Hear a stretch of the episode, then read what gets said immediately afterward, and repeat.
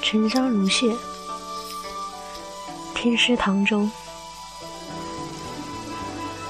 云墨慢慢站起身来，将颜淡挡在身后，闭了闭眼。待睁开时，已是双眸殷红。那个年轻男子单足一点，轻飘飘地落在两人面前，踏前一步，手中长剑化为一道青芒，自下而上划去。只见漆黑的妖气一现，紧紧地缠住了剑锋。雨墨抬起手，周身的妖气带得他衣衫翩飞，眼中微露异色。这世间能强过他的妖已经不多了，更不用说这样一个凡人。忽见剑光暴涨，竟是透过了层层妖气，径自刺入他的胸口。雨墨一时只觉血气翻涌，耳边嗡嗡作响，忙拉过颜淡，跳下船去，走。江水溅起，化成蛟龙模样，高高昂起龙头，张开大口，择人而噬。那个年轻男子不慌不忙从袖中抽出一张符纸，手指轻送，念道：“破。”巨龙在顷刻之间。化为无数水滴，晶莹剔透的水珠落在甲板上，发出滴滴答答的响声，好似下了一场阳春急雨。他抬手将长剑送入剑鞘，正准备去追，忽然脚下一紧，竟被人紧紧抱住。而那个船板上的动力，正有江水不断灌进来，濡湿了他的衣摆。周世明抱着他的脚。一身白花花的肥肉不断乱颤，气意大嚎：“大侠，你不能走啊！你快救救我！我还不想被妖怪吃掉。”他长眉微皱，看着脚边的白胖子：“妖怪已经走了。”“不不不，他一他们一定还会再来的，来割我的肉吃。大侠，你一定要救救我！”那年轻男子看着周遭，那妖怪早已不知去向。抬脚踢去，滚！雨墨湿淋淋走上岸，脚步踉跄，忽然呕出一口鲜血，瘫倒在地。他索性躺在河边上，闭目养神。颜淡坐在他身边，只见他脸色苍白，嘴角带着血丝，时不时咳嗽几声，只好抬手轻轻抚着他的胸口。雨墨，你怎么样？没事吧？云墨突然斜着坐起身，一手支在地上，掏心掏肺的咳嗽起来。颜淡吓到了，忙在他背上轻轻拍着，连声问：“你要不要紧？是不是伤得很重？”云墨突然不咳了，气若游丝的倒在他身上。颜淡抱着他，一动不敢动，心中焦急如焚。云墨。你再撑一撑，你千万不要死啊！隔了良久，只觉得云墨动了一下，有气无力的开口：“现在哭丧还嫌太早吧？”他的脸色还是不太好，却已经有了血色。颜淡板着脸，冷冷道：“主公。”云墨笑说：“年轻。”颜淡冷冰冰地说：“请恕臣妾抱恙在身，不能为主公送终，主公莫怪。”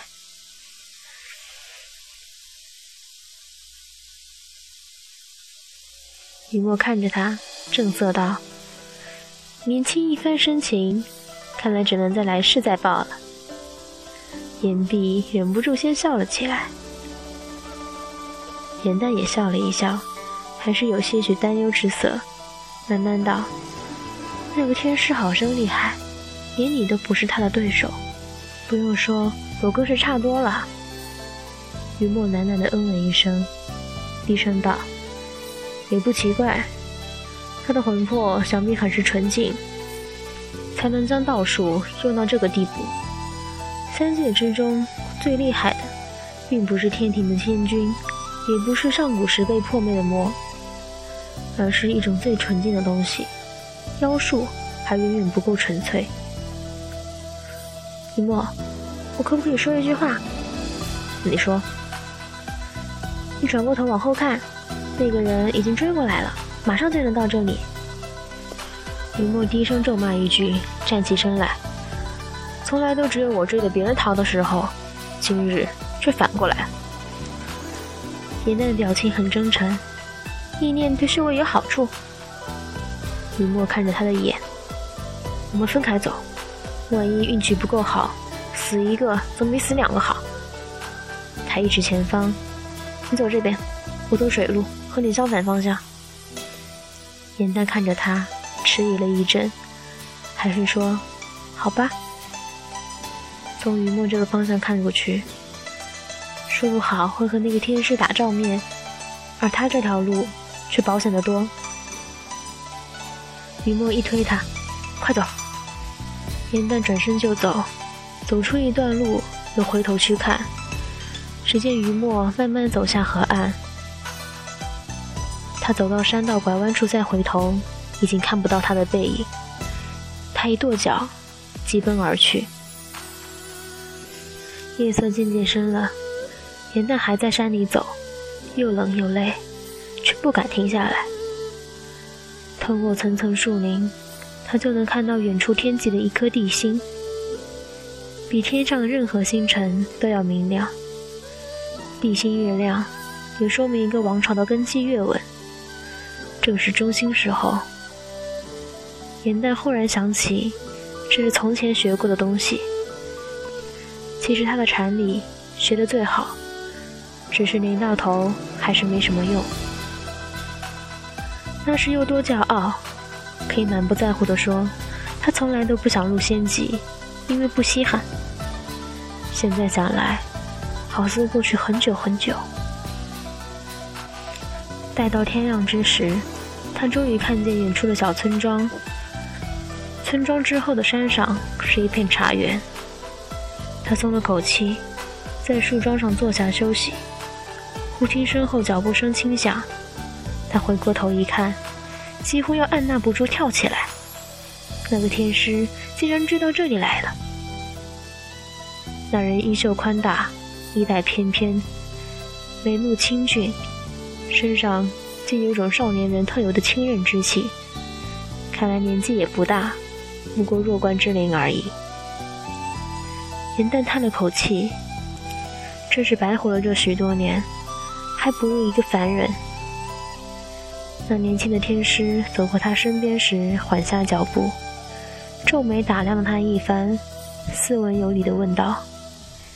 请问姑娘是本地人吗？颜淡欣喜，昨日都是雨墨出手，他不会将他的模样记得太清楚，现在心里最多只是怀疑，便慢慢道：“你看，今年的茶树长得比以往都好。”那人一怔，又问：“在下没有恶意，只是想问问。”哪里可以借宿一日？严淡说：“你可看见那边山头有几块像猴子的石头？”那人终于放弃了，径自往前走。严淡看着他的背影，心中寻思：大概是往前，还是原路折返？他已经没有力气再走一遍。万一那人发现不对追过来，恐怕也躲不开。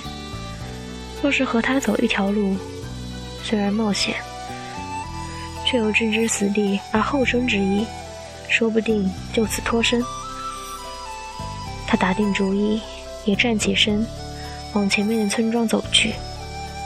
走了两步，果然看见那人又周转回来，问道：“姑娘，你可有看过一位像你这样大年纪的女子经过？模样很好看，也和你差不多高。”严淡看也不看他，径自从他的身边走过，浑浑噩噩。我要回家去，娘亲在等我，你也要去吗？走出两步，只听身后有人轻叹一声：“原来是个傻子。”严淡嘟着嘴，却只能在心里开骂。本来照着他的性子，肯定要好好整回来，只是对方道术太高明，只好忍气吞声。他走了一段路，忽听身后有人轻声念了一段咒语，又轻又快。只听耳边呼呼风响，眼前突然一片漆黑，只有头顶上一点光亮，似乎是掉进一个黑乎乎的洞里。随后，顶上唯一的亮光也被堵住。严淡大惊失色，手指轻弹，一道白光击在周围的墙壁上，又被反弹回来。只听一个慢条斯理的声音在外面响起。别费力了，凭你的本事，除非有人放你出来，就只能待在法器里。法器。严奈往旁边摸了摸，触手冰凉光滑，倒像是玉。他又在周围转了一圈，似乎有一个圆圆的弧度，该该不是开光的玉葫芦吧？严淡沮丧了一会儿。只好坐在地上。我哪里露出破绽了？你刚才明明相信是真的。你做戏是做的很真，我差点也被你骗过去。只可惜你身上的衣料太好，一双手也不像是劳作过的。还有你的脸，常常风吹日晒，自然而然会变粗糙。严淡叹了口气。自认倒霉，请问天师尊姓大名？隔了许久，那人才回答：“唐周。”严淡躺在葫芦里，闭上眼。我还有最后一个问题，你碰见我的那个同伴没有？唐周简单的回答：“碰见了。”那他呢？是被你杀了，还是脱身了？我已经回答过你最后那个问题，所以这个问题我不必再答。严淡一敲葫芦底座，愤愤道：“你这……”突然轻轻笑了。原来他脱身了，幸好幸好。唐周还是没上当，听声音似乎是笑着说的，自作聪明。严淡只能闭上眼睡觉。现在精疲力尽，起码要先养足精神，才能逃出困境。因为太累了，所以很快便沉沉入睡。喉咙里黑洞洞的，也比较容易睡着。他醒来的时候，周围还是黑漆漆的一片，也不知外面是昼是夜。他坐起身。抱着膝，慢慢想脱身的法子，想了十七八个，可能性都不大。忽然天摇地动，他咚的一声撞在红炉壁上，捂着脸，鼻子发酸。只听唐周慢悠悠地说：“你那么安静，我都以为你不在里面了。”严淡没好气：“里面太舒服，我睡到现在才醒。”唐周低声笑了笑，语声低沉悦耳：“你和之前被关进来的妖不一样，他们都害怕的睡不着。”简淡心中一动，问道：“你还收过其他的妖进来？”过了好一会儿，才听唐周的声音传来：“你是不是想问我最后是怎么对付他们的？”严淡被看穿心中所想之事。大大方方的承认，嗯，还是伤了第一个妖的时候，我才刚学会炼丹，不小心把方子看错了，火候又不对，所以那个蜘蛛精死的比较惨。第二个是熊妖，下场比蜘蛛精要好多了。至于第三个嘛，是芍药花精，全身都很宝贵。就用来研究了几个百年前遗留下来的方子。唐周的语气很是慢条斯理。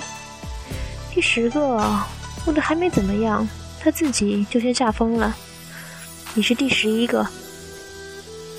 严淡听得身上发冷，勉强笑说：“真荣幸。不管是谁听到前面这一串同类的下场，都会受不了的，好不好？”他在黑暗中睁大眼，突然说：“唐周，我饿了。”唐周的声音似乎有些惊讶：“你是妖，还会觉得饿？”严淡嘟着嘴，尽量不让自己的声音听起来太生硬。妖当然会饿啦，就是神仙也会饿的。在外面，我可以吸取天地间的灵气，不吃东西也没关系。可这里什么都没有，黑乎乎的。隔了片刻，头顶一亮，严淡还没来得及适应这突然的光线，一根草叶就掉在自己身边，随后周围又是漆黑一片。严淡气得发抖，不断告诫自己一定要忍耐，再忍耐，小不忍则乱大谋。过了很久。他方才从牙缝里挤出一句：“你真是一个好人呢。”太客气了，举手之劳而已，不必称谢。听声音还是笑着说的。元旦只得抱着妻，继续想办法。他活到现在，只要想的话，几乎每一个人都能被他耍得团团转。现在碰上了一个同样奸猾的，哦不。同样聪明的，他还要好好合计一番。其实每个人都是有弱点的，只好找对方向，就可以一击击溃对方。可是唐珠的弱点是什么？他记得紫菱的弱点是怕别人知道他的真身是山龟，丹鼠的弱点是怕鬼，雨墨的弱点。嗯，其实只要不是过分的要求，雨墨都会替他去做，也因此养成了他好逸恶劳的习惯。而雨墨现在又在哪里？是不是平安？他虽然有七八分把握确定雨墨已经脱险了，却还是剩下那么两三分不确定。唐周的口风很紧，什么都问不出来。元旦头疼的要命，只好将下巴搁在膝上，闭目养神。可是周围的气氛实在太好，过了一会儿功夫，他竟然又睡着了。